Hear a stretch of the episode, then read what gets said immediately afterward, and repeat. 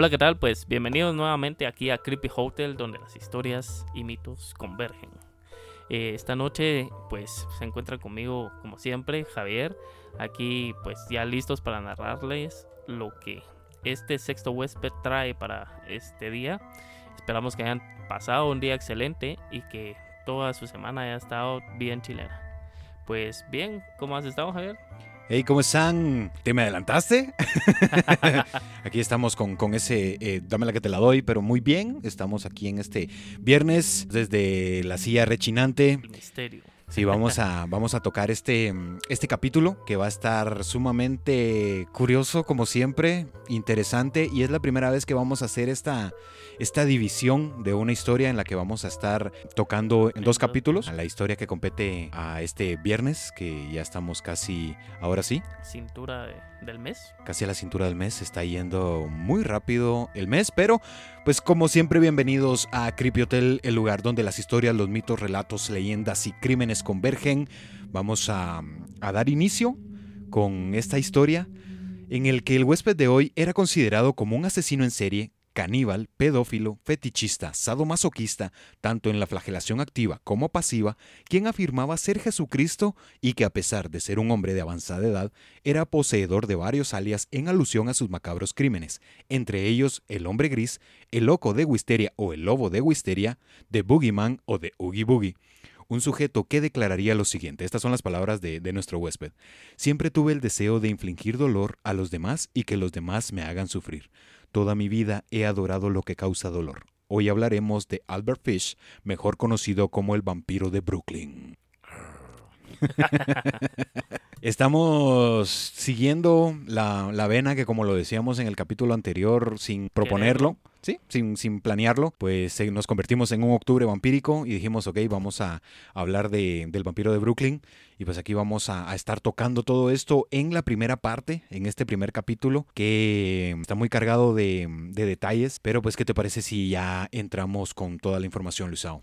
Me parece, me parece perfecto. Vamos a darle inicio. Y pues, como ya lo comentaba Javier, este es un personaje que viene súper cargado. Y pues decidimos decir, ok, tirémoslo en do dos capítulos para dejarlos con el suspenso y querer ustedes ser motivados a escuchar la segunda parte.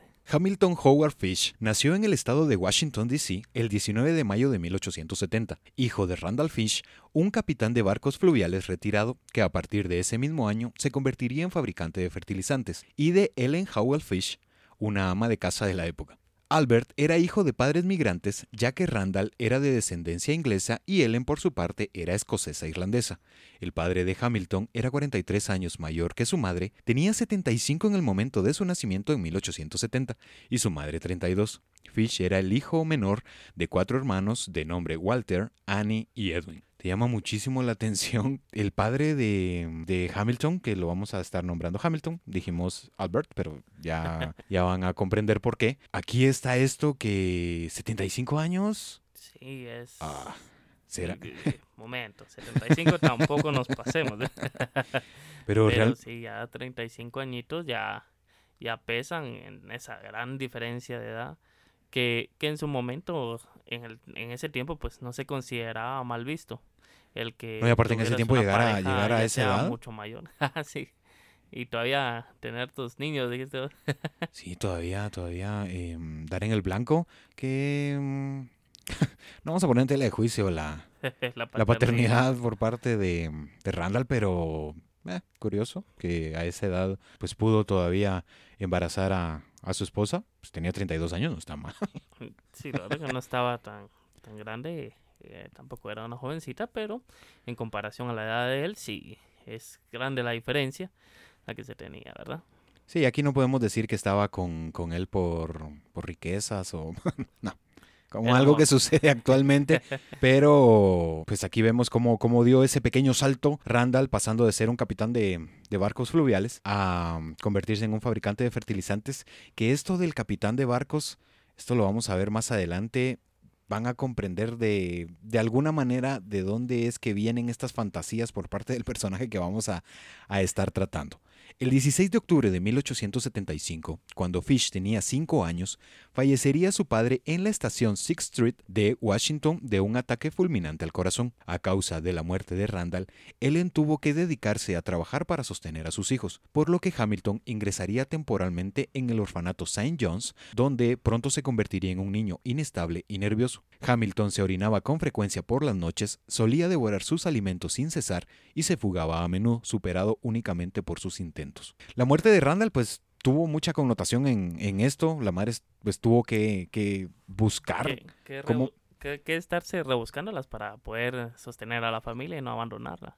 Y aparte se tenía eso que eran 12 hijos, de los cuales únicamente habían sobrevivido cuatro, porque pues lo normal, tengamos todos los hijos que podamos, los que sobrevivan, pues bienvenidos, los demás pues lamentablemente eh, fallecerían, pero por eso es de que la madre lleva a Hamilton al orfanato St. John. Orfanato, sí, pues no era algo mal visto en, en la época, ya que el, el gobierno pues implementaba esta situación de los orfanatos para poder conllevar a las familias de, extrema pobreza a poder dejar a su niño como que si fuera una guardería, pues un poco... Una guardería permanente. permanente.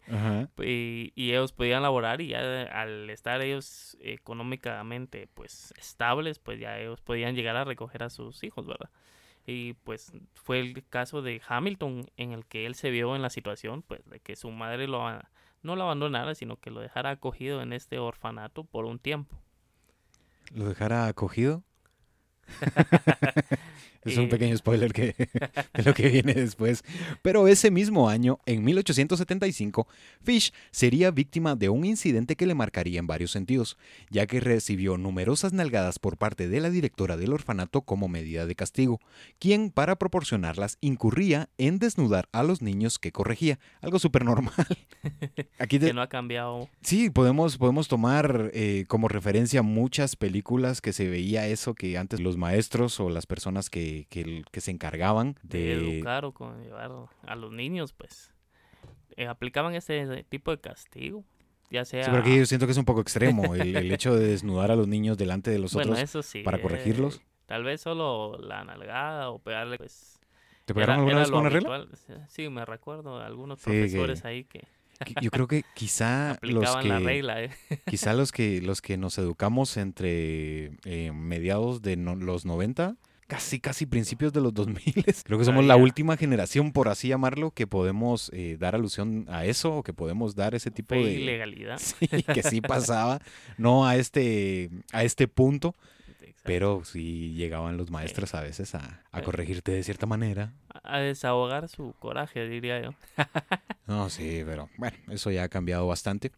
Pero esto, esto los castigos, que en otro niño hubiese sido motivo de temor o de algún trauma, causaría tanto placer a Hamilton que se las arreglaría en más de una ocasión para que la directora lo castigara cuantas veces le fuese posible.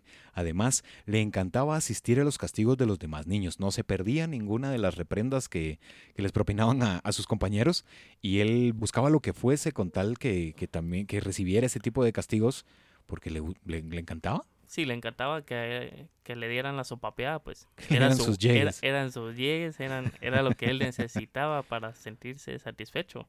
Y pues con, este pequeño inicio, pues ya podemos saber de que era un patojo que desde temprana edad dio candela. O sea, era haber hecho un sinfín de cosas para que siempre estuviera castigado y que le aplicaran este, este correctivo.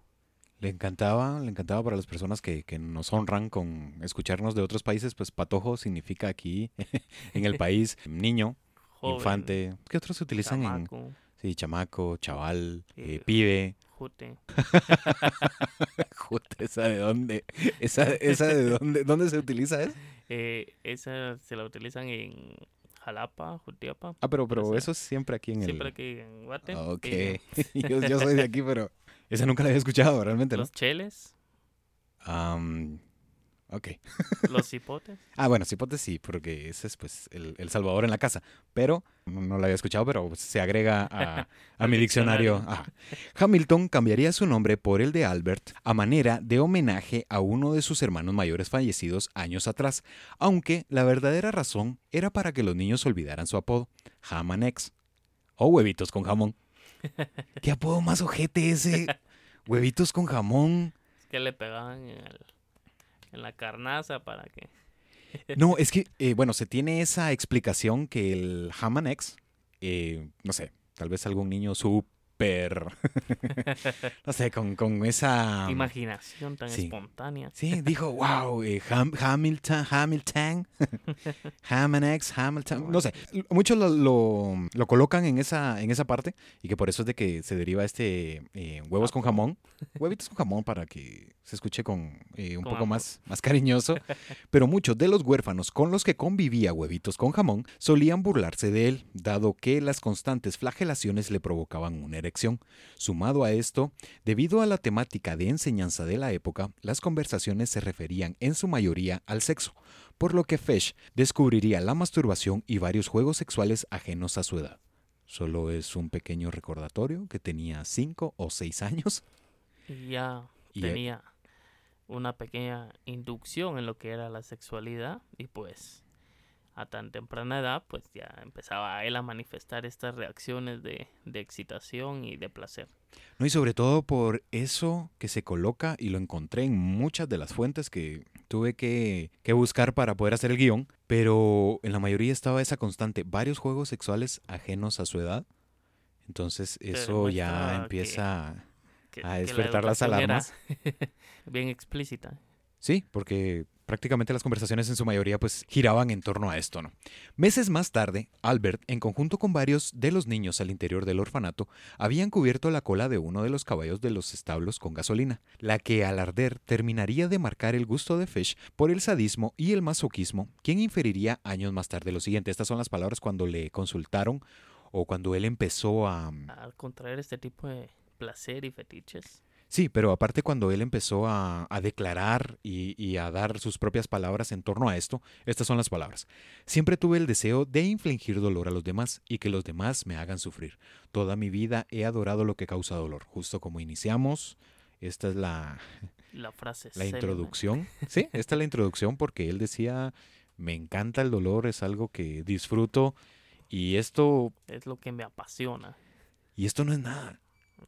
Esto apenas es la punta del iceberg de lo que se viene eh, más adelante y lo que continuará en el capítulo siguiente.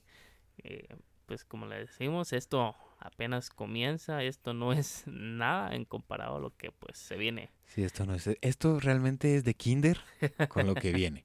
En el año de 1800, Ellen obtendría un empleo en el gobierno, lo que haría volver a Albert a su casa a la edad de nueve años, quien inferiría lo siguiente en torno a esto. Estuve allí hasta casi los nueve años, y allí es donde empecé mal.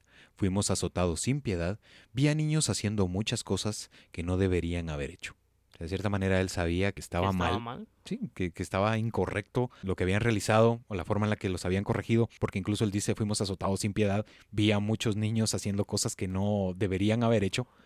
Bueno, lo de azotados quizás no tanto, porque al final pues él era el que buscaba la flagelación y la parte en que él afirma y recalca nuevamente pues las situaciones de educación sexual que le daban y que pues quizás no pues no encontramos algo veredicto completamente que diga esto es lo que hacían eh, pues podemos imaginar de que los obligaban o tal vez los inducían a realizar más de algún acto eh, de manera sexual para que ellos pu- pudieran experimentar y aprender lo que estaban escuchando, ¿verdad? Sí, aquí diferentes hipótesis y teorías pueden surgir de, de esto, incluso algunas que son muy descabelladas pueden llegar a, a ser ciertas, entonces pues aquí se, se genera mucho, mucho debate en torno a esto. Albert, ya en casa, sufriría una grave caída al trepar a un árbol,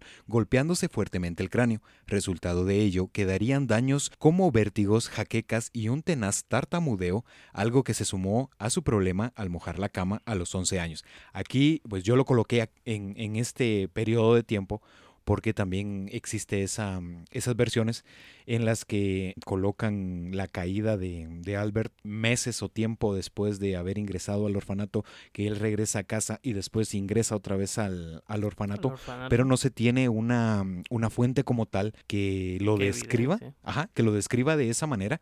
Entonces me parece un tanto más lógico el que en todo lo que Ellen, o sea, la madre de Albert, buscaba posicionarse nuevamente, empleó, sí, empleó en, el orfanato St. John's y pues ya cuando ella ya pudo, dijo, voy a ir, ¿quién me falta? uno, dos, ay, falta uno, pues vamos a... Vamos por Hamilton. Vamos a ir a recoger a Albert. En medio de esto, su hermano mayor, Walter, era un mitómano perteneciente a la Marina, que compartía con Albert diversas historias sobre canibalismo, sadismo y crímenes supuestamente reales, además de mostrarle diversas ilustraciones que plasmaban a hombres y mujeres desnudos, lo que parecía fascinarle a Fish, al punto de tener constantes sueños en relación a dichos sucesos, en su mayoría húmedos. Al momento que, que se menciona que Walter era un mitómano, es de esas personas que suelen mentir constantemente, también que suelen inflar las historias demasiado, que quizá únicamente... Le meten mucha casaca, mucha... Si le meten presupuesto a las historias y que dicen... Ok, esto pasó, pero yo le agrego esto para que suene más bonito. Y muchas de las historias que nos han platicado nuestros abuelos, nuestros padres, pues que esto de estar jugando como dirían a la papa caliente o al teléfono descompuesto, pues eh, te dicen algo, vos no escuchaste bien, venís y decís algo más distinto a lo que era la frase inicial, ¿verdad? Y pues esta, esta connotación pues muy fuerte para, para que él se lo contara a su hermano, pues como bien sabemos, eh, estas personas, estos ex soldados de guerra, pues regresaban con grandes traumas de, de, de la misma guerra, eh, traumas por explosiones, eh, ver tantos cadáveres, entonces, esto que le iba contando a su hermano, pues en lugar de como que, que él le agarrara miedo, pues era algo como que le fue agarrando placer. Y pues, ¿qué te diría? Pues no creo que haya sido algo muy, muy, muy, muy apropiado para contárselo a, a su hermanito, pues menor. Tenía 11 años Albert cuando escuchaba las historias sobre canibalismo, sadismo y crímenes que supuestamente eran reales, por lo que Fish, impulsado por su gusto y curiosidad, comenzaría a dar seguimiento a las notas de los periódicos, especial... especial...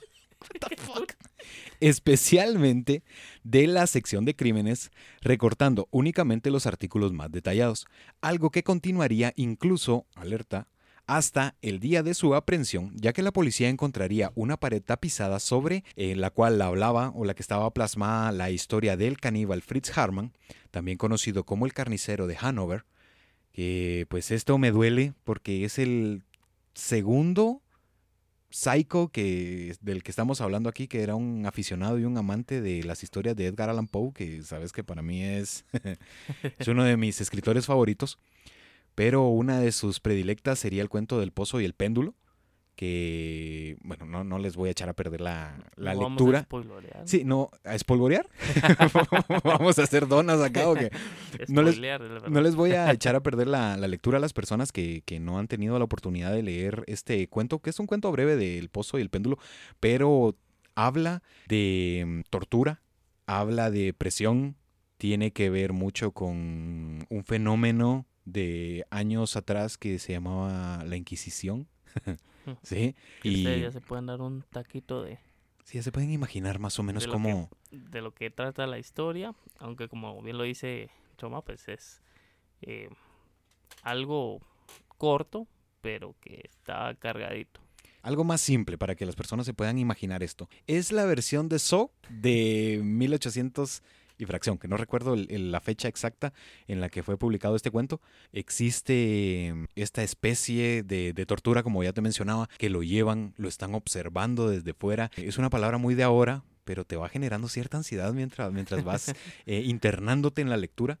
Pero bueno, al menos yo digo no, ¿por qué? Pero bueno, Edgar Allan Poe es conocido por, por, por esto, por las historias de, de terror. Y fue el que, el que inició con, con toda esta situación. La familia Fish tenía varios antecedentes de padecimientos mentales, lo que, según algunos de los informes por parte del doctor Frederick Wertman, uno de los testigos cualificados en el proceso contra Fish, quien afirmaría lo siguiente. Estas son las palabras de, de. No conozco a ningún caso comparable en mi larga experiencia. Fish es el ser humano más desquiciado que he visto. ¿Alguna idea por qué habrá dicho esto? ¿Ninguna? sí, porque si no echamos a la basura todo. Sí, sí, sí. sí. Pero- Pero, los dejamos con la, la Pero no- inquietud. Pero aparte, aparte para que una persona que tiene una larga experiencia, que escribiría... este tipo de, de personas o de situaciones para que diga estas declaraciones, pues no ha de haber sido fácil. Igual si pueden eh, leer el libro de Show of the Violence, que es justamente escrito por, por Werdman, es como resultado de, de todas estas cosas que vio. Era lo que te decía, para que una persona que está en constante contacto con esto llegue a afirmar que Fish es el ser humano más desquiciado que ha visto, yo creo que te está marcando el por qué es considerado como el peor asesino en la historia de Estados Unidos en el siglo XIX. Que es cierto, no dijimos nos vamos en el viaje y salimos de... Sí, no, no, no. Esta vez no nos embarcamos, ¿no? Es pero nos cierto. teletransportamos, diría Goku. Es cierto, no dijimos salimos de Alemania y nos vamos nuevamente a Estados Unidos, que con este regresamos, pero bueno, ok. Señalaba que en dos generaciones, esta es el es como la instantánea de los antepasados y de las personas que mm, conformaban la familia Fish, habían sufrido alteraciones mentales. Dos de sus tíos habían muerto en el interior de hospitales psiquiátricos, uno de ellos aquejado de una psicosis religiosa. Aquí vamos a dar un pequeño contexto que refiere eh, la palabra psicosis religiosa, porque también es conocida como delirio místico que aquí, aquí hay muchas cosas que no se sabe a ciencia cierta en qué momento es que se dividen, cuándo es que pasan de uno a otro, porque se toma que el delirio místico pues tiene tres fases o tres facetas en las que tienen características muy marcadas. Eh, se entiende que la primera es que tiene una interpretación como contenido central en el tema religioso, que es cuando la persona comienza a, a pensar que ha sido elegida, llamada por, por Dios directamente eh, por la deidad cristiana. Aquí ya pasa a la, segunda etapa, eh, que es en la que se basa que el juicio no es compartido por la sociedad o la cultura. Aquí se, se- se encuentra con ese rechazo, que es lo clásico. Lo hemos visto muchas veces en la historia que una persona dice, eh, bueno, yo soy enviado de Dios. Y que le ha ordenado o le ha indicado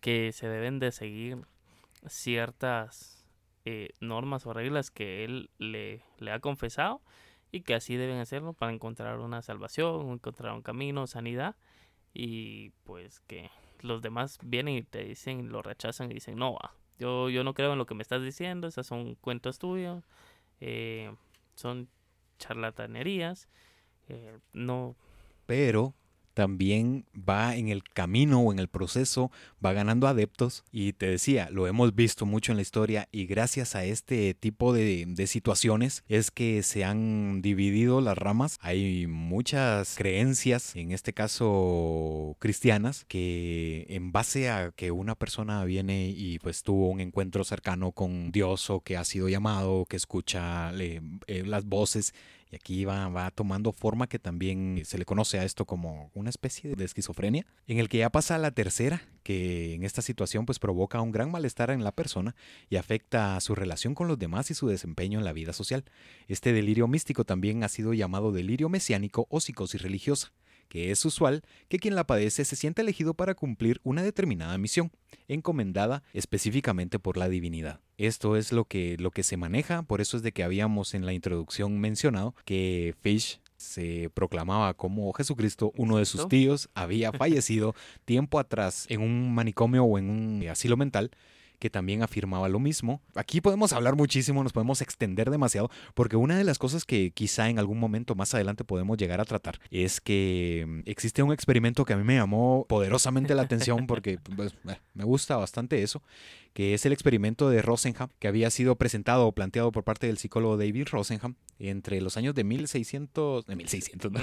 1968 y 1968. 1972. Y 1907, muy, gracias Les. La diferencia eh, o lo que él estaba buscando era en qué momento las personas que se dedican al tratamiento o a llevar esto de la, de la salud mental o de las personas que, que requieren atención por trastornos o patologías o, o cuestiones que, que afectan o que alteran la forma del pensamiento o del razonamiento de las personas. Ajá, ¿en qué momento una persona es diagnosticada como, eh, no me gusta el término, pero como con locura? Y la otra es con cordura, Cordura. entre loco y cuerdo. ¿En qué momento es que se cruza la línea? Y está bastante interesante el, el- este experimento. Repito, tal vez lo podríamos eh, tratar más, más adelante. Más adelante.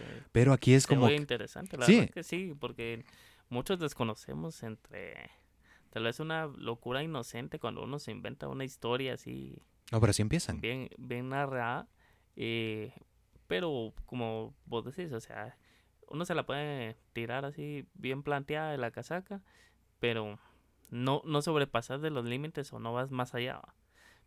En este caso, pues, era Sí, te, muy te mantienes entre los parámetros de la realidad. Sí, exacto. porque- Estás consciente de lo que estás diciendo. No, y aparte aquí se nota y se, se puede palpar o entender este hecho que cuando las personas sufren de este tipo de, de padecimientos, como es la psicosis religiosa, si pueden leer algún, alguno de los textos en torno a, a salud mental, se ve y se denota que las personas que, que llevan esto o que padecen esto son más creyentes incluso de aquellas que, que pueden decirse o que pueden proclamarse como personas cuerdas o sanas, que están entre lo normal de, de la sociedad, pero que ellas sí em, lo pueden, Sentir, presenciar. sí, no se, no se quebranta esa, esa fe que tienen para, para la, la divinidad. Y también aquí surge una pequeña situación que podemos encontrar en los turistas que yo me quedé así como que, ¿what?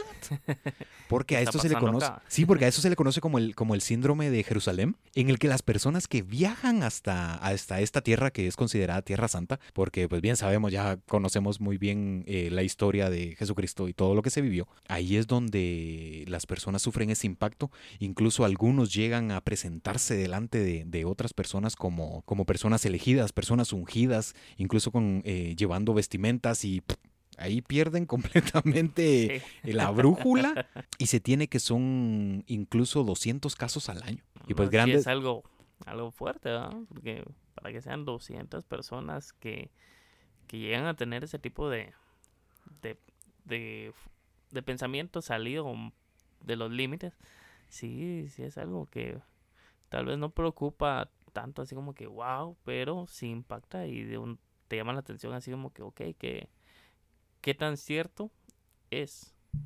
Sí, y po- esto es lo que trataba de experimentar eh, o, o tratar de, de, de evidenciar Rosenberg. Rosengan. Ah, Sí, Rosengan, tranquilo, que a mí me pasa mucho eso, pero ahí es donde, donde podemos hacer ese, esa división y podríamos internarnos más, incluso poder eh, hablar con personas que sean doctas en ese sentido o profesionales de, de la salud, que pues, nosotros pues, obviamente no lo somos, pero eh, que yo respeto muchísimo a los psicólogos, a los psiquiatras y a todo eso. Vea, Tú, muy bien. La madre de Albert escuchaba voces por las calles y tenía alucinaciones visuales. Uno de sus hermanos menores era considerado como pobre de espíritu, el cual murió de hidrocefalia. Otro hermano era alcohólico y había sido mm, declarado demente. También está que la hermana tenía ciertos padecimientos. Te digo, la casa de Fish era la mansión Foster. Tenían diferentes padecimientos y sí, no era una familia que, que era completamente pues sana mentalmente, ya que como lo decía el médico que, que los estuvo eh, que estuvo estudiando a, a Fish, eh, pues venía de generación, o sea, ya, ya tenían este pequeño padecimiento de por sí dentro de su ADN. Sí, es una cuestión genética que precisamente el caso de Fish terminaría de sentar las bases para que se pudiera apelar como defensa, como locura. sí, la desestimación por no estar en las en tus capacidades y estar pues en otra realidad, en otro universo hablando mentalmente, pero aquí algo que no sucedía era que cuando las personas tienen ese tipo de lapsos te está hablando de minutos, no de años ni de días. Entonces ahí, ahí vamos, lo, lo vamos a ir viendo. Apenas vamos por 1882.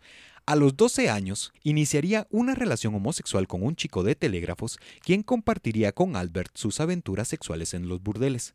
De esas, de esas conversaciones muy normales de, de niños de esa edad, ¿no? o de, bueno, preadolescentes donde tanto su pareja como varios jóvenes introdujeron a Fish en prácticas como la urolagnia, que es beber orina u orinar sobre la pareja con quien se tiene sexo, y la coprofagia, que es comer heces. ¡Qué puto asco! Sí, y no ha cambiado mucho, ya que eh, pues ha sido estudiado inclusive por los sexólogos, que son personas que se preparan y estudian precisamente todo este ámbito del placer eh, en la intimidad. Se tiene estudios de que hay personas que llegan a sentir orgasmos o su único placer lo llegan a, tener por el medio de estas prácticas que es eh, bien no conocida como eh, la, la palabra científica ¿Urolagnia? Urolagnia, sino que... Es, es, conocida como lluvia dorada. Exactamente. en el bajo mundo. Es conocida como una lluvia dorada. Eh, oh, pues, pero, pero la, la, siguiente de comer heces, de pues, pues ingerir excremento, yo creo que eso sí ya, ya te pero coloca hay en personas que lo practican, eh, tal vez no tanto al punto de, de llegar a comerse las heces, pero el, el, hecho de que la persona venga y defeque sobre su persona y restregar eso, pues es algo que le satisface. Obviamente se toman sus ciertas medidas, como se podría decir, así, así, así. Eh, pues que no te entre caca en los ojos o no no no bueno puede ser pues pero eh, como el tratar de consumir eh, ciertos alimentos para que pues al momento de hacer este acto eh, no se presenten malos olores. O, aquí, aquí, aquí ingresa la teoría de la piña. o fragmentos de, de, comida en las heces. O ya bien sea eh, cierto tipo de alimentos o bebidas para el momento de hacer pues esto de orinar sobre la otra persona y no tenga un sabor o olor desagradable. Ya que no es lo que buscan, más lo que buscan si es el sentir y tener ese placer. Me preocupa que nos diste una tremenda cátedra de, de coprofagia eh, y de urolagnia. Eh, sí, hay que saber. Tomamos nuestra investigación muy, hay que saber. en serio. Sí, felicito por eso. Me preocupa, pero te felicito por eso.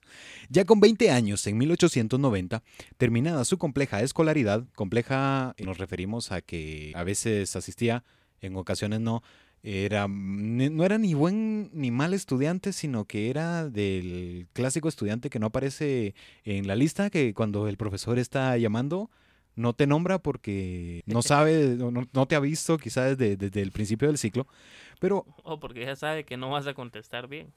sí, sí, yo, yo recuerdo, yo recuerdo que tenía un maestro que eso hacía, que pasaba y ya, ya ni siquiera me llamaba porque nunca presenté... El conocimiento que ahora poseo. Es esa, ¿Qué pasaría?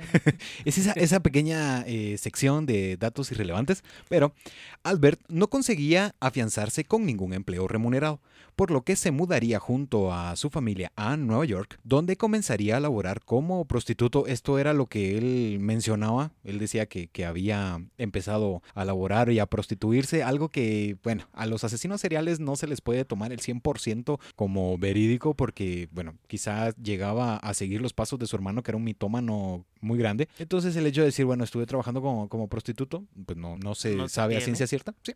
Pero mientras sostenía el disfraz de mozo de una droguería y aprendiz de pintor. Iba a llevar los servicios o iba a prestar el servicio para pintar casas, pero pues esto únicamente le serviría años más adelante como un pretexto para satisfacer. Sí, era, eh, iba a ser su, su, su disfraz de la oveja, el lobo disfrazado. Sí.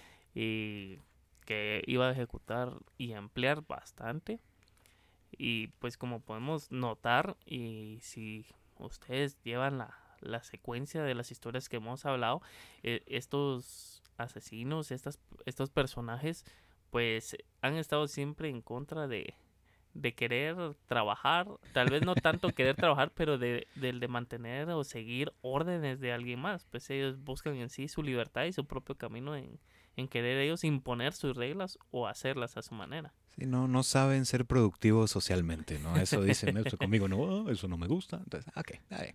En 1898, él emplanearía el matrimonio de Albert de 28 años y Anna Mary Hoffman de 19. De esta unión nacerían seis hijos, Albert, Anna, Gertrude, eh, Eugene, John y Henry Fish. Albert aseguraba que continuaba con la labor de pintor, donde eh, seguía abusando de niños, en su mayoría menores a los 6 años. Además, agregó un suceso que sumaría otra inclinación para la retorcida mente de Fish, ya que acompañaría a uno de sus amantes a una exhibición en el Museo de Cera y allí observaría el cuadro médico donde se muestra o se reflejaba la bisección de un pene. Aquí es donde suma ya a su historial. sí, a su historial, pues ya la, mutilación, sexual. Sí, que eso. Sí, pues su pareja lo ha de haber llevado por una cuestión de ilustración eh, para culturizarse, más no se imaginaba que Albert lo iba a dar de otra manera y lo vería como otro tipo de arte para lo que él estaba realizando. Él se iba a convertir en el artista, pero qué pésimo esta situación, qué mala, qué, qué, qué no. En 1902, Fish sería arrestado por primera vez por ser acusado de hurto mayor, tentativa y estafa, y es encarcelado y condenado en la prisión de máxima seguridad de New York, Sing Sing. En ocho ocasiones, estuvo eh, preso Fish a lo largo de, su vida, pero aquí es donde tiene su primer encuentro con las leyes y es condenado porque en algunas ocasiones, pues antes siquiera de ser procesado, pues desestimaban los cargos o le daban sentencias menores y quizá también en algunos de los casos era por las cartas que vamos a estar eh, leyendo en el siguiente capítulo. Sí, en la siguiente parte, pero en 1910 Fish se había trasladado por trabajo a Wilmington en el estado de Delaware. Allí comenzaría su primer asesinato dándole muerte a un homosexual en uno de los parques de Wilmington. En su paso por St. Louis conocería a Thomas Quiding, un vagabundo de 19 años con retraso mental que viajaba a bordo de un tren de mercaderías procedente del sur en el que se transportaba plátanos. En el vagón junto a Thomas se encontraban cinco afroamericanos más con los que éste se divertía con toda clase de actividades sexuales sobre todo la felación. Que la felación únicamente es cuando existe un trato cercano entre mm, boca, pene, pene, boca, boca, miembro. Eso es la, eso es la, felación y pues Fish aquí encontró, se dio cuenta de que... Con ellos podía hacer este tipo de actos sin que tuviera que pagar por esos servicios o que tuviera que llegar a un enamoramiento, sino que simplemente por la necesidad de que cada uno de los sujetos tenía, pues satisfacía de esa manera. Así lo describe Fish. Estas son las palabras en referencia a Quidden. Estaba cubierto de mugre. Le afeité todos los pelos del cuerpo, hasta los del pubis. Me daba latigazos y hacíamos juegos eróticos, el padre y el hijo, el profesor y su discípulo. Me orinaba encima y yo bebía sus orines y comía sus excrementos, y luego le obligaba a que él también me lo hiciera. Además, le corté varias veces las nalgas para beber su sangre. ¿Sin comentarios? Aquí ya vemos que, que, empieza con esto que habíamos comentado sin, sin querer en el mes vampírico. Que, que, empieza a beber la sangre de su víctima y que lo obliga prácticamente y aprovechándose de la, de la situación mental que padecía Quidden, ya que eh, sufría retraso y no, no estaba de por sí en sus cabales como para oponerse o ver si era correcto o no era correcto hacer este tipo de actos. Sí, una cosa es que te guste el maltrato y otra cosa es eh, maltratar a otra persona que no entiende qué es lo que está sucediendo y que no sabe por qué estás obligándolo a hacer este tipo de cosas, sobre todo por flagelarlo o lastimarlo, hacer que, que él mismo se coma sus excrementos, está Fish, tu mamá. La intención principal de Fish era asesinar a Thomas, esto en primera instancia, cortar su cuerpo y llevárselo hasta casa para devorarlo, pero temía que el clima cálido llamara la atención sobre él. Es por ello que cambiaría de plan en la marcha, en el que Fish, en la cúspide del maltrato, ató a Cuiden y le cortó la mitad del pene, tal como lo había imaginado en el año de 1898. Estas son las palabras de Fish en torno a esto. Nunca olvidaré sus gritos y menos esa mirada que me lanzó.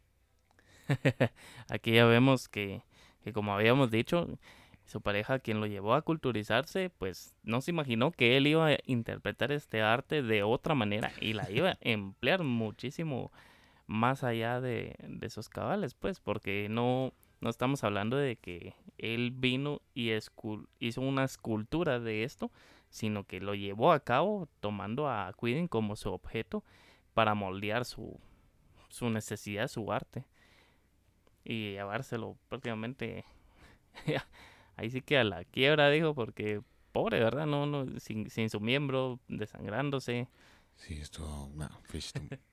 Fish vertió peróxido sobre la herida de Thomas, la envolvió en un pañuelo cubierto con vaselina, dejó un billete de 10 dólares, le dio un beso de despedida a Cuiden, y pues estas son sus palabras antes de, de irse. Después de eso, tomé el primer tren que pude para regresar a casa. Nunca escuché lo que fue de él, ni traté de averiguarlo siquiera. Ok, aquí vemos el desapego nuevamente de este tipo de, de criminales en el que no guardan ningún tipo de rencor o, o, no, o no tienen esa afinidad con la otra persona en lo que les acaba de causar. Eh, pues como ya habíamos mencionado, aprovechándose de la es- del estado mental que parecía Quiding, pues abusó de él de diversas maneras físicas hasta el grado de haberlo mutilado y como él no, no averiguó si él sobrevivió o no vivió, eh, Le en qué estado quedó, pero una herida en esa zona pues es un grado donde perdes mucha sangre máximo si, sea, si la persona está excitada. Entonces el, el decaimiento de la sangre es, es muy rápida y hasta puedes fallecer en cuestión de minutos. En enero de 1917 ocurriría el suceso que pudo terminar de desequilibrar la mente de Fish, ya que Anna lo abandonaría por un sujeto que se había acercado a la familia tiempo antes, presentando sus servicios como multiusos, llamado John Strobe. Multiusos, pues se comprende y se entiende rápidamente que es pues, El que hace de todo, chapuzas de albañilería, carpintería, plomería, jardinería, Jardine, de todo. aquí, aquí aplica todo. Ana tomaría casi la totalidad de las posesiones que tenía la familia Fish, dejando vacío el apartamento, o prácticamente vacío, el apartamento 228 de la calle 81 Este. Aquí se tienen dos versiones en las que se dice que este sujeto llamado John se había acercado a la familia y pues había eh, convencido o enamorado a Hoffman. Hoffman se va con, con él, después al poco tiempo regresa porque se arrepiente, dice no, está en esta división entre el marido y los hijos Exacto. regresa. eh, Fish la perdona, le dice, bueno, ok, te vamos, te vamos a darnos una segunda oportunidad, pero al poco tiempo Albert encuentra que Ana había tenido oculto a John en algunos eh, lapsos de tiempo en el sótano, lo descubre ahí y dice, ahora sí, pues vete, ya no, y por eso es de que se lleva todas las cosas. Bueno, y- aquí es donde vemos la, la paradoja en que, a pesar de ser el criminal que era, no, Tenía su te- no corazoncito. tenía esa- ese tipo de sí, no tenía ese tipo de violencia para con su familia, porque si él lo hubiera descubierto, pues bien podríamos decir que él hubiera venido y asesinado a, a John y a Hoffman. Quizá porque sabía que si intentaba hacerle daño a, a John, pues sí se lo iba a cargar porque, digo, con los niños era muy, muy grande, muy valiente, muy fuerte, pero ya pues con un hombre pues obviamente le iba a partir Sí. el hocico y Claro que era eh, máximo que era multiusos, entonces así. iba a tener la fuerza suficiente como Así. para noquearlo, ¿verdad? A partir del abandono por parte de su esposa, Fish comenzaría a tener alucinaciones auditivas, tales como coger y envolverse en una alfombra para dormir en esa posición y cuando era cuestionado por parte de sus hijos, aseguraba que estaba siguiendo únicamente las instrucciones del apóstol San Juan, además de las directrices de Dios que éste le ordenaba que debía atentar violentamente en contra de los niños. Pues estas eran las cosas que Fish escuchaba. Una respuesta muy normal, se observa a uno de los progenitores haciendo algo extraño, uno lo cuestiona, lo pregunta y te da esta respuesta, estoy siguiendo las instrucciones del apóstol San Juan, y que supuestamente que esto obviamente era algo inventado, pero él decía que era un mandato divino, un mandato directo de Dios, que él tenía que mm, atentar violentamente en contra de los niños, y aquí es donde pierde el juicio completamente, bueno, si es que tenía juicio antes, pero aquí es donde se va todo. Esto era lo que, lo que Fish realizaba. Gustaba de incrustarse agujas en la ingle, en los genitales y en el abdomen, las que solía ocultar entre las páginas de un volumen de cuentos de Edgar Allan Poe al comienzo de las aventuras de Arturo Gordon Pym. Le encantaba restregar su escroto sobre rosas con espinas para luego devorar los pétalos y mordisquear los tallos, envolver lana o algodones, empaparlos en gasolina para luego ser introducidos en el ano y con un mechero prenderles fuego, algo que le ayudaba a alcanzar el clímax. Se golpeaba repetidamente con una paleta de madera de filosos clavos, además se paseaba gritando frenéticamente Soy Cristo, por lo que incurría a la flagelación con tal de purgarse de sus pecados automutilándose o practicando sacrificios humanos. Ok, sí, está algo mero zafado. Bueno, algo no, completamente zafado. Súper zafado, ajá. Y máximo eh, venir y decir de que es un mandato divino y que con esto va a purgar todos los pecados, sacrificando eh, su cuerpo y también causando daño a los niños que, que fueron víctimas de este personaje. Sí, y por eso es de que, sobre todo con esto último de los sacrificios humanos, él afirmaba que estas son sus palabras. Escuchaba voces que me decían estas cosas y cuando no las comprendía todas, trataba de interpretarlas con mis lecturas de la Biblia. Bendito sea el hombre que corrige a su hijo a latigazos, pues será recompensado. Siempre supe que debería ofrecer a uno de mis hijos en sacrificio para purificarme a los ojos de Dios de las abominaciones y los pecados que he cometido. Tenía visiones de cuerpos torturados en cualquier parte del infierno súper normal, esta idea estúpida de... Mm, del sacrificio. Sí, del sacrificio, porque también, así como habíamos hablado del síndrome de, Jerusalén y todo esto, también se, se, maneja aquí que, que, las personas que llegan a, tener padecimientos como la esquizofrenia, pues en ocasiones, que aquí tienen dos, dos nombres que, que, se postulan, obviamente tratándolo desde el punto...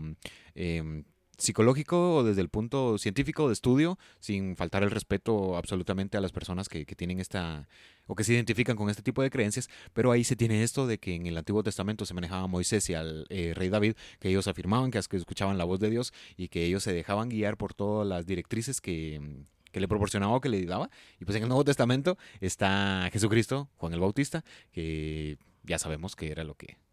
que profesaba. Fish animaba a sus hijos y a los amigos de sus hijos a que estos le golpearan el trasero o las nalgas con la misma pala con clavos con las que solía abusar de sí mismo. Ese mismo año se acrecentaría la obsesión por el canibalismo, ya que a menudo se preparaba una cena que consistía únicamente en carne cruda y a veces pues este le servía algunas porciones a sus hijos. Aquí es donde nace el primer, el primer apodo o, o el primer que, No, no, aquí todavía no. Porque aquí está, aquí está como, como haciendo sus pruebas, pero aquí es donde gana este, este sobrenombre de lobo de Wisteria, o el loco de Wisteria, o el hombre lobo de Wisteria, porque pues solía comprar eh, grandes cantidades de carne, te digo, tal vez un kilo, kilo y medio, que para ese tiempo era, wow, estás comprando demasiado carne, pero justamente por eso era, las personas obviamente no sabían que él ingería la carne cruda, pero eh, animar a tus hijos... el carnicero ha de haber pensado, wow, qué buen cliente. ¿eh? sí, a veces eh, churrascos muy seguidos. Sí, por ese, por ese em, punto no habían quejas, decía, ok, los asados le está yendo perfectamente, me, me parece, pero ya el, el, hecho de animar a tus hijos a que, a que te golpeen... Eso no es, no es normal. En 1919, Fish, junto a sus hijos, se habían trasladado a Georgetown, en Washington, donde apuñalaría a un niño discapacitado tal como lo ocurrido en Delaware. Albert había elegido como víctimas principales a personas con capacidades mentales y afroamericanos, la mayoría procedentes de los sectores más pobres de la población. Afirmaba que en más de una ocasión había pagado los servicios de una niña afroamericana a la que le daba 5 dólares cada vez que le llevaba a un menor. Esa era la, el trato que tenía con, con esta niña que pues, se entiende y es lógico que, que, la niña estaba, era completamente inocente de lo que estaba haciendo, pero para una persona que está en este en esta cuestión social que le estén dando cinco dólares, que quizá aquí esto no me termina de convencer, porque la situación económica de Fish no era buena. Y cinco dólares en esa época era dinero. Era dinero. Cada vez que esta eh, pequeña le llevaba a un menor, pues Fish solía torturarlos con dos de sus armas predilectas, a los cuales él pues también nombraba sus instrumentos, los cuales consistían en un cuchillo de carnicero y un serrucho. Se inclinaba especialmente por este perfil de víctimas, ya que pensaba que por ser parte de estos grupos sociales nadie los extrañaría al morir, y yo creo que aquí ya mis decibeles están empezando a subir. ¿Cómo una persona puede llegar a opinar que por el hecho de pertenecer a... a, un, grupo pequeño de, de personas que, que para él no valían, no importaban, pues el hecho de que ellos no, no tengan un poco de razonamiento y de congruencia como uno se asumen que la tienen normalmente, no quiere decir que sean incapaces de todo. Pues nos han demostrado eh, diversas personas que aún con estas capacidades distintas, ellos han sobresalido en otras aptitudes que quizás uno con todos sus sentidos no lo logra completar o hacer de la manera en que ellos lo, lo, lo ejecutan o la disciplina que ellos tienen para ejecutarla. Sí, las personas con capacidades eh, diferentes son valiosas, son hermosas, te dan lecciones de vida que cuando conoces a detalle lo que están pasando, qué es lo que han tenido que vencer, solamente te queda guardar silencio y decir, yo por esto me he estado quejando y este niño o esta persona que está levantándose, que está luchando, que está tratando de salir de eso, que quizá no dimensiona qué es lo que, lo que está viviendo, pues eso te da lecciones de vida. Al menos yo eh, tengo un gran respeto y admiración y te digo, yo cuando observo eh, ese tipo de casos sí me quedo, wow, mejor me callo, no tengo absolutamente nada por qué quejarme. Pero, y eso únicamente refiriéndonos a, la- a este, a este grupo de las personas con capacidades eh, diferentes y también en el hecho de afirmar que eh, las personas de, de este otro grupo, eh, hablando de, de afroamericanos, ¿qué tan despectivo puede ser una persona o un ser humano para poder afirmar esto? Que no, no es que no me cabe en la cabeza cómo es que, que se puede llegar a esto. Fish se referiría al respecto, estas son sus palabras. He estado en 23 estados diferentes, de Nueva York hasta Montana, y he tenido a niños en cada uno de estos estados. Estas son las declaraciones después de su por captura. Y esto únicamente es un pequeño análisis mío. Sí, no, no es que sea completamente es, ajá, no es completamente cierto o que, bueno, ok, porque Javier lo dijo, así es, no. No, no, no. Se interpreta esta declaración, que es por demás ambigua, que Fish se jactaba o presumía de ser el padre de por lo menos un niño en cada estado, tal como lo encontramos en las diferentes fuentes que nos proporcionan información, pero yo considero y creo que estas palabras hacían alusión a sus víctimas y no a en sí a ser el progenitor de, de los niños a los que hacía referencia, sino que únicamente estaba diciendo en todos los estados que como que el, ok, Fish, wow, un aplauso por estas declaraciones. Yo creo que ninguna persona en su sano juicio vendría a presumir em, esto. una Sí, no, bueno, aparte, supuesta de niños o pues o- en otro punto de vista podríamos decir de que en cada estado pues él tuvo una víctima menor de edad. Y aparte cuando dijo esto de una persona en su sano juicio me desarmo y me pego así con la resortera en, En la en- sí, en la boca, porque obviamente este individuo, huevitos con jamón, no era una persona cuerda normal que estaba en el uso de sus facultades. Y ok.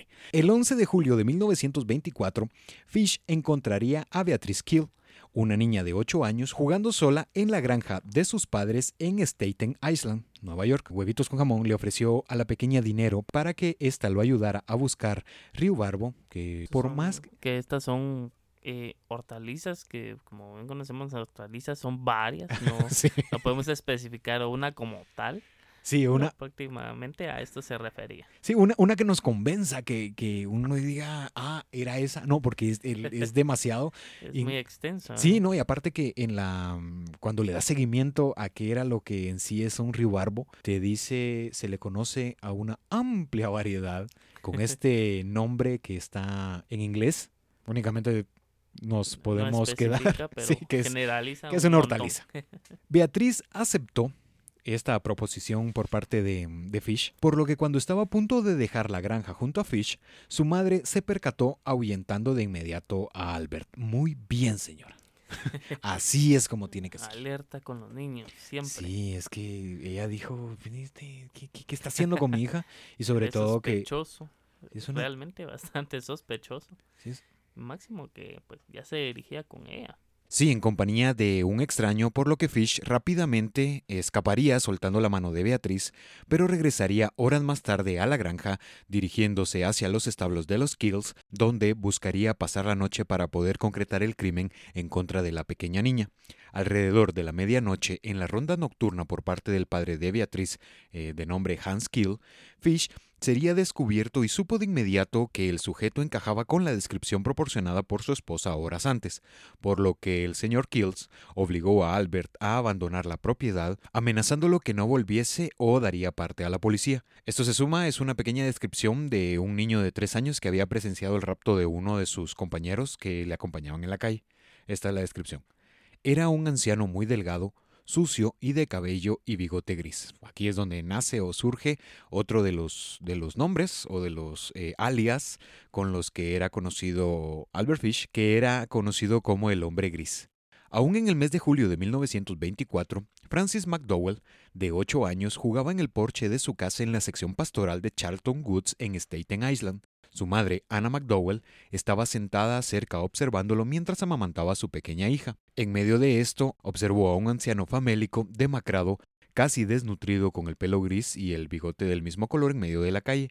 El anciano se divisaba y se comportaba extraño, dado que constantemente cerraba y aflojaba los puños, mientras murmuraba para sí como si se tratase de una pelea interna. El hombre se percató que la mujer lo observaba y por ello desapareció apresurado calle abajo. Por la tarde, ese mismo día, se volvió a observar al anciano viendo a Francis directamente y a otros cuatro niños que jugaban a la pelota. El anciano llamó al niño mientras el resto de sus compañeros continuaban jugando.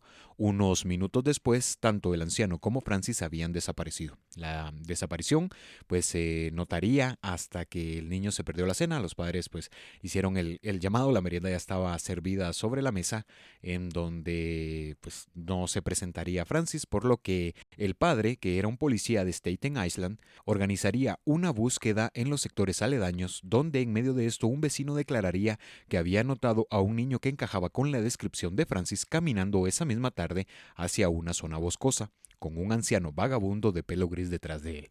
Encontraron el cuerpo desnudo del niño en el bosque, debajo de unas ramas, mostrando señales de extrema agresión. A Francis lo habían estrangulado con sus propios tirantes. Había sido golpeado con tal fuerza que la policía dudaba que el viejo vagabundo pudiera haber propinado los golpes, por lo que concluyeron que quizá el anciano había tenido un cómplice, el cual pues había propinado eh, los golpes al niño y había tenido la fuerza para poder mutilarlo, porque también se había evidenciado que hacían falta ciertas partes de, de la carne del pequeño Francis y pues habían llegado a esa conclusión los oficiales que era en, en, base a esto que no, no aparentaba tener la fuerza necesaria como para poder evidenciar un maltrato de esa, de esa magnitud a un cuerpo. Durante 1924, las constantes crisis psicóticas que sufría Fish de 54 años irían en incremento asegurando con firmeza lo que él mantuvo, que Dios le estaba ordenando torturar y mutilar sexualmente a los niños, tal como lo plasmaría en una de sus cartas dirigida a su abogado defensor, donde confesaba las barbaries cometidas en contra de una de sus víctimas. Estas son las palabras que estaban redactadas en la carta que tenía como remitente al abogado defensor de Albert. Si habla de esto con algunos periodistas, dígales que Dios me ha ordenado que me purgue de este pecado y me entregue a su misericordia. A veces, Fish debía salir y movilizarse precipitadamente de un lugar a otro. Todo esto porque comenzaban a circular fuertes rumores sobre la desaparición de niños, al igual que las escenas de crimen y los numerosos hallazgos de cuerpos sin vida de menores con evidente violencia. Siendo interrogado en varias ocasiones incluso el mismo asesino, pero ninguno se atrevería a dudar siquiera realmente de él, debido a su aspecto inofensivo. Varias veces la policía llegó incluso a interrogarlo, pero las personas decían no, es un anciano, no es un tendría hombre- la fuerza o, Sí, no, o la capacidad de poder llevar a- al niño y pues y máximo que lo iba a, a desmembrar de sus partes. No, no, no, no se tenía sí, la, no, no la noción, se veía a alguien dócil. Sí, sobre todo porque, bueno, los abuelos sabemos que son, un- son Un unos amor. amores, sí, realmente así son. Pero era eso, ¿no? De que las, las madres no veían ningún tipo de, de riesgo. Y sobre todo cuando la policía llegaba y lo interrogaba y le preguntaba, eh, no sé, quizá ha visto algo, ha escuchado algo, y él, no, completamente no, se desentendía. Pero Fish intentaría repetir nuevamente su proceder en contra de un niño de nombre Cyril King o Cyril Quinn. Albert encontró al menor junto a un amigo jugando en la calle en una de las aceras. Fish les preguntó de inmediato si habían almorzado, a lo que ambos respondieron naturalmente que no. Invitó a ambos niños a su departamento para darles de comer. Fish se ausentaría por un momento de la habitación en la que ambos niños esperaban con ansia los alimentos, mientras estos luchaban y jugaban sobre la cama de Albert. Quitaron en medio de esto el colchón y encontraron debajo un cuchillo, una pequeña sierra de mano y un cuchillo de carnicero, por lo que ambos se asustaron y salieron corriendo inmediatamente del departamento. O cualquier persona al ver este tipo de, de, de objetos o herramientas diría, ok, esto no está marchando bien, no es lo que... Esto, esto va en la Eh, eh, cocina, no aquí. o en el garage. Y esto no, no, no, no, no sé, pero mejor nos vamos, ¿para qué quedamos esperando a ver qué pasa? Si no lo vamos a estar averiguando, eran eh, niños muy ágiles y pues... Eran unas gacelas. Sí, supieron que algo estaba sucediendo y por suerte lograron abandonar el apartamento o la casa de Fish. Las autoridades se hallaban tras la pista del asesino, que por los diferentes apodos creían que se trataba de varios sujetos al mismo tiempo, dado que solamente en Nueva York, específicamente en el área de Brooklyn y del Bronx, se habían suscitado el asesinato de por lo menos cinco niñas que ya habían sido em, tipificados. Estas niñas, pues, eh, se tiene conocimiento de que era Florence McDonald, Barbara Wiles, Sadie Burroughs y Helen Sterler. Bien, gracias bicho porque aquí los nombres estaban completamente eh, complicados y sobre todo con este McDonald porque yo le eh, yo estaba colocando McDowell, no sé en qué momento mi cerebro dijo doble N es igual a W o a W. Yo diría que fue el hambre. sí, sí, ya está, ya está eh, acechando. Pero la quinta, que era una niña de nombre Jetta Abramowitz, de 11 años, fue violada, estrangulada y apuñalada en el tejado de un inmueble, donde el sospechoso señalado del crimen sería un vagabundo completamente inocente afroamericano. Este fue el único crimen que él pudo cometer, pues era frecuentar la escena que el nombre de, de, este sujeto, de este individuo era Joy Prince, quien había sido detenido y condenado a la pena de muerte en la que fue ejecutado pese a sus afirmaciones incluso hasta los últimos momentos de su inocencia un hombre había perdido la vida y esto tiempo después, cuando ya se sabría todo lo que concierne al caso de huevitos con jamón, él las... La, inocencia de, de, él, de que en verdad lo que él aseguraba de que no había cometido el crimen, eh, pues ellos habían fallado, su, su método de justicia había fallado y por lo tanto habían ejecutado a una persona inocente que no es como decir, ok, lo encarcelamos, lo liberamos, ¿verdad? Eh, no podían revivirlo. No y que no fue ni la primera ni la última, porque conocemos de, de varios casos, que, que, se han dado así. Únicamente la policía ni siquiera se refirió al, al respecto, al menos yo no lo encontré. Si, si se refirieron, pues ok, lo dejo abierta la posibilidad, pero pues únicamente dijeron, ah, entonces sí, entonces era cierto. Oh, pues lo sentimos.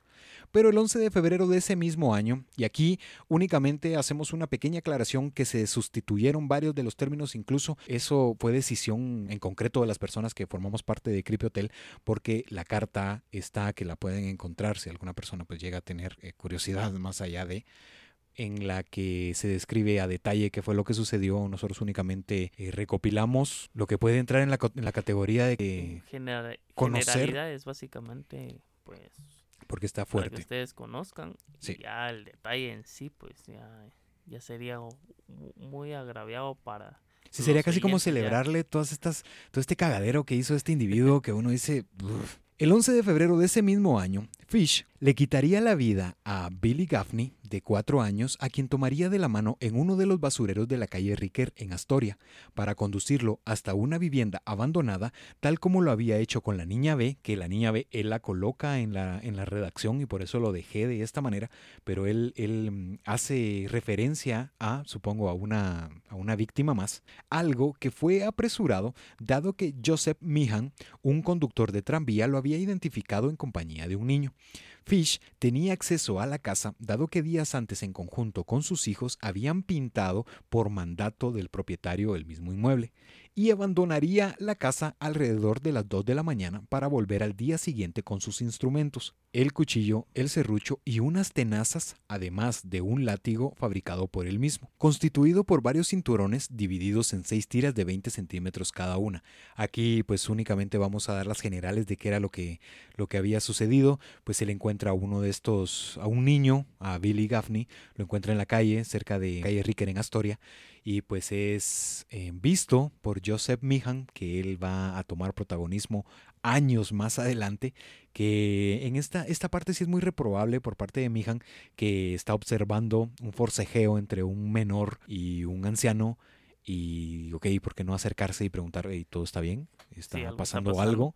Y pues quizá eso hubiera, hubiera evitado todo lo que este pobre niño tuvo que vivir porque mm, luego que ya lo había reducido al orden por utilizar un, un término que, que, pueda ser entendible, abandonó la casa alrededor de las 2 de la mañana. Esto hizo la caminata hasta la vivienda, la que compartía con sus hijos, y pues después volvería al día siguiente ya con todo este arsenal maldito que él solía eh, manejar, que estaba constituido por cuchillos, serruchos y tenazas, además de este látigo que, que él había eh, creado. Que era su látigo de castigo, su látigo de, de placer para él. Que no, no, no, no cabe la idea, pues, de que esta, este individuo tan campantemente regresó a su hogar como que sin nada, y salió de él como que así nada, como que a otra jornada de trabajo tal cual fuera. Si nos ponemos a pensar en, en la forma que veía el mundo este imbécil, te puedo asegurar que al siguiente día iba con una sonrisa en el rostro, iba muy impaciente por lo que, por lo que sucedería, que luego de arrebatarle la vida, este maníaco, hijo de puta, porque lo coloqué así en el guion, dio paso a cortar partes específicas del cuerpo del pequeño Billy. Se acercó a la boca en medio de esto para poder beber directamente la sangre del pequeño. Colocó los restos en cuatro sacos viejos rellenos de piedras, donde depositó las partes y los arrojó a los estanques que forman parte del camino en dirección a North Beach. Aquí surge el apelativo del hombre del saco, sabía esto, aparte está el Oogie Boogie, aparte está el Boogeyman y aparte está este hecho de que porque se sabe que bebía o, o que bebió directamente la sangre del pequeño, pues aquí se suma el vampiro de Brooklyn. Ya no sé ni cómo llamarlo porque honestamente no quiero que sí, no quiero que las personas digan que asco el vocabulario de este sujeto hablando eh, refiriéndose a mí, pero Fish volvió a su casa con varias partes del cuerpo que consistían no sé, que consistían en el pene del pequeño, riñones y grandes tajos del trasero. Preparó un estofado con sus orejas, la nariz, pedazos de la cara y del vientre los que acompañó con cebollas, zanahorias, nabos, apio, sal y pimienta. Con esto los condimentó. Sobre cada eh, trozo de nalga puso tiras de tocino, así como cuatro cebollas. Al cabo de cuatro eh, horas aquí había pasado en el que estaba eh, preparando los alimentos, añadió medio litro de agua para la salsa y esto era parte del contenido original de la carta que aquí pues no, no se hizo ningún cambio, ni se modificó, ni se censuró, nada. Estas son las palabras de este imbécil que... Nunca comí un pavo asado que estuviera ni la mitad de bueno que aquel delicioso eh, trasero. Acabé de comérmelo todo en cuatro días. El pene estaba excelente, pero su escroto era demasiado duro. No conseguí masticarlo y lo arrojé al retrete. Lamentablemente el cuerpo de Billy jamás fue encontrado y yo aquí aguardo silencio. yo aquí ya no digo nada. Es que no me quiero alterar. No me quiero poner... en Modo hard. Sí, no me quiero poner brusco, no me quiero poner violento, pero... su descripción es muy... Es muy gráfica. Muy, muy, gráfica y muy no explícita. nada de lo que realizó y lo cuenta tan campantemente como que es un logro, una gran hazaña lo que él cometió. Te quedas así anonadado de, órale, va. Este sí está bien clavado y, y no, no, no podemos ni imaginar el, el cómo puedes procesar el comerte a, a un ser humano. Partes de un ser humano, máximo de un niño, es algo pues que para mí no, no, no, no tiene una lógica, no, eh, no tiene un gusto, un placer como lo no tuvo él. Sí, porque eh, precisamente esto se, se, junta con una de las declaraciones por parte de los especialistas que estaban tratando a, a este imbécil y decía que este idiota de huevitos con jamón se expresaba como una ama de casa que estuviera eh, refiriéndose a, a sus recetas, que no sé si has tenido la oportunidad de platicar con, con algunas personas que, son, que sienten pasión por la cocina, que en el momento en el que te están describiendo cuáles son los procesos, los condimentos, qué tipo de, de alimentos son los específicos para poder llegar a, a presentar un platillo delicioso, se nota la pasión y justamente así este imbécil era como hablaba y como declaraba Y pues esto aquí, pues ya vamos llegando casi al final de la primera parte, porque esto solamente es un pequeño adelanto, que en primera instancia todo parecía apuntar a Peter Kutsinowski, un asesino en serie que al igual que Fish aterrorizaba a Estados Unidos por esos años, dado que había asesinado a Harry Quinn, de 5 años, a Julia Lotsinovsky, Lotsianowski, está, está complejo ese nombre, de 7 años, y José Story, por cuyo asesinato pues fue a juicio Peter. La policía estaba segura de que este otro asesino que ya sabemos que en Estados Unidos cuando vemos las, las estadísticas se denota que cerca del 70% de los asesinos seriales que han sido estadounidenses, americanos no, estadounidenses, eh, pues habían dicho, ok, tenemos a dos, dos están haciendo eh, diferentes, están haciendo destrozos en diferentes partes, entonces todos los caminos conducían a Peter. Esto ya viene en la segunda parte, gracias a uno de los retratos hablados publicados en el periódico, luego de la aprehensión de Fish por el crimen en contra de Grace Wood, Joseph Miham, que lo habíamos mencionado anteriormente, el conductor del tranvía, sabía que se trataba exactamente del hombre que había divisado en 1927, por lo que se acercaría directamente a la oficina de policía y declararía lo siguiente. El anciano había estado tratando de calmar a un niño que éste estaba sentado con él en un carrito. El niño no vestía chaqueta, lloraba por su madre y el hombre lo arrastraba dentro y fuera del carrito. Esto ha sido la primera parte de Albert Fish, Huevitos con jamón, El vampiro de Brooklyn, o, un loco hijo de puta que también me gusta. Es que trato la manera de, controlarme, pero es que no puedo, sí, no puedo. pero, la violencia de los niños. Sí, es que no. Pero esto ha sido la, primera parte.